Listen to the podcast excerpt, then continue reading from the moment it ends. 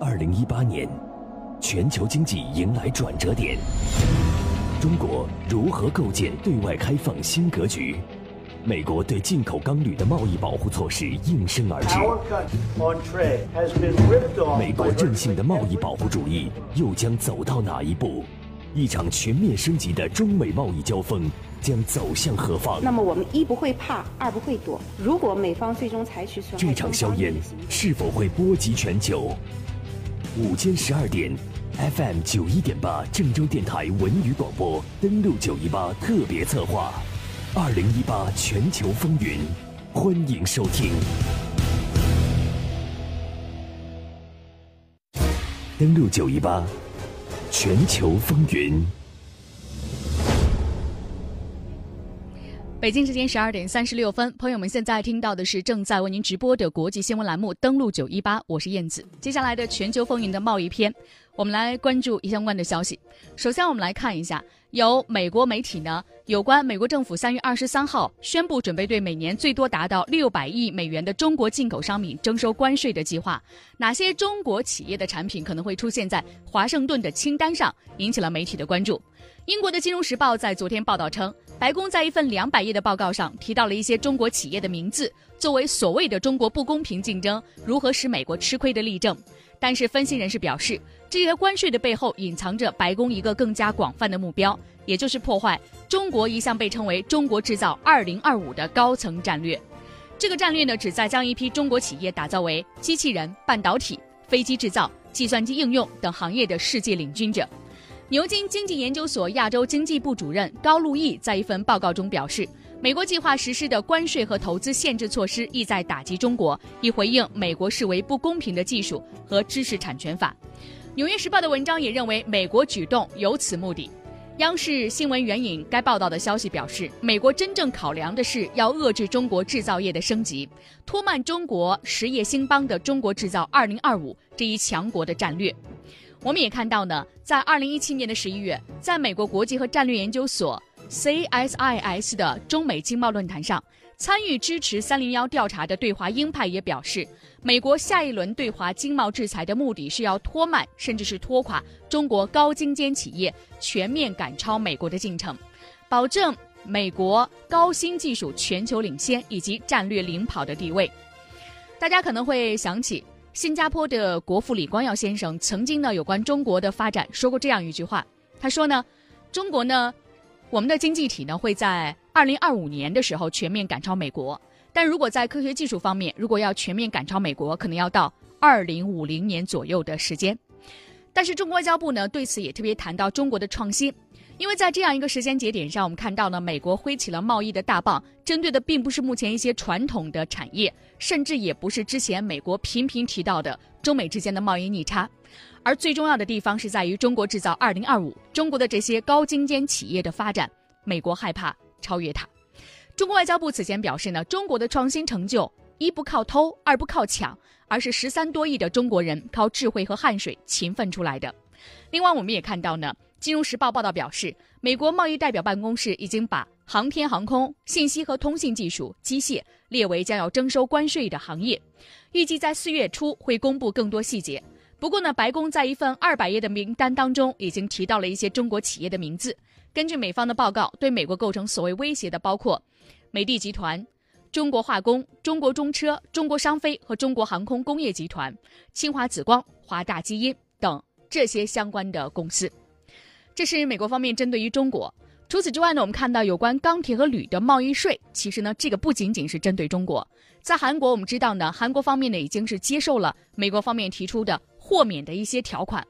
但是呢，日本方面却不是如此。面对特朗普的钢铁和铝的关税计划，日本财长麻生太郎明确表示，会坚决避免与美国进行双边贸易谈判。他说啊，日本的部分的钢铁、铝产品，美国无法生产，所以呢，只能够从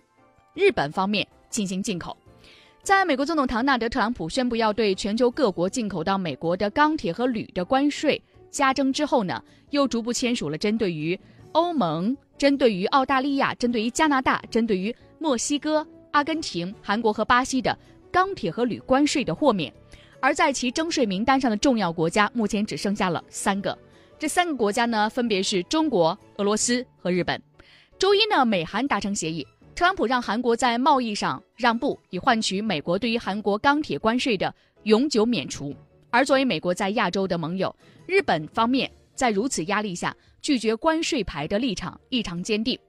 日本的财政部长麻生太郎，也就是现在陷入到森友学园的相关的文件被篡改事件当中的风口浪尖上的人物，他说啊。当两国谈判的时候呢，强者愈强，弱者愈弱，这是不必要的。所以我们一直在说的是，我们肯定会避免与美国进行双边贸易谈判。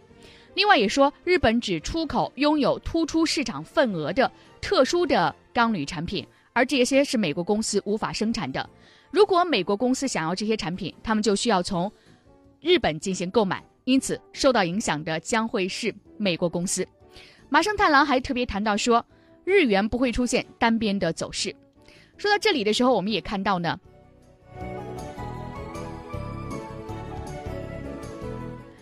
日本之所以极力避免呢和美国之间就双边贸易进行谈判呢，它的惨痛的历史经验呢是密不可分的。早在三十多年前，也就是一九八五年的时候，当时美国就通过签署广场协议，迫使日元升值。这也是大家认为呢，导致日本经济衰退二十多年的噩梦的一个开始。正如当年美国对日本的手段，如今美国又想故技重施，以此来遏制世界第二大经济体中国的发展。对于钢铁和铝的关税，确实只是一个借口。美国的真正目的呢，是通过分别的双边谈判，从世界各个国家获得更多的贸易优惠政策，为美国的出口打开更多的便捷道路。另外呢，是通过经济和政治的双重压迫。迫使更多国家和美国统一战线，合力打压中国。与此同时呢，特朗普在向中国下手的时候，转头找向了欧盟，并不是去找麻烦的。三月二十七号，特朗普与法德领导人通话，探讨了中国的不公平的贸易行为，以及如何对中国进行贸易反制。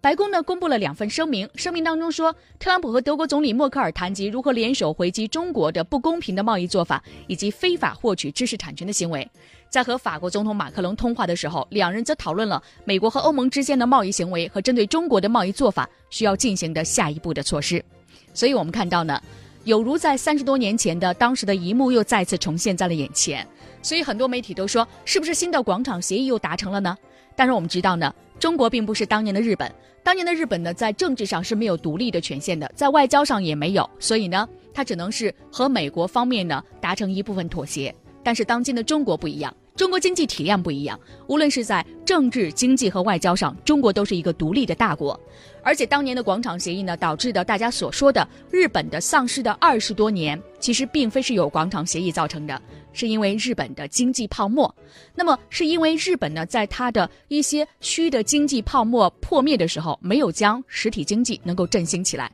而当今的中国当然会吸取当年日本的教训。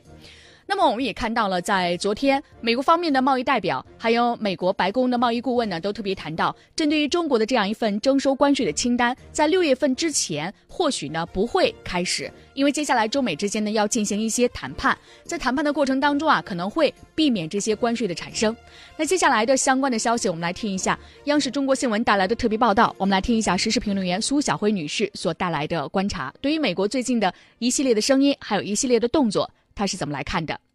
那其实是符合三零幺调查的相关的程序，并没有超出相关的程序。我们看美国的三零幺调查呢，包括几个非常主要的步骤。第一个步骤呢是发起相关的调查，第二个步骤呢是在调查的过程中与被调查的对象来进行相关的磋商，而第三个步骤呢是当磋商没有结果的时候呢，美国呢的贸易代表呢就会做出裁定，而裁定之后呢，下一步就是相关贸易制裁措施的实施。从目前来看呢，前三步呢已经完成，正在进入到。第四步的过程中，而在这个过程中呢，还包括两个小的步骤。第一个步骤呢是提出相关的商品的清单，而另外的一方面呢，我们会看到在提出之后还有一个公示期，公示期呢最短不要超少于三十天，而目前呢美国加到六十天也是符合相关的程序的。在这样的一种程序的过程中呢，其实我们会观察到，美国呢这种三零幺的调查，它其实反映出的是若干的这种它的美国的贸易保护的倾向。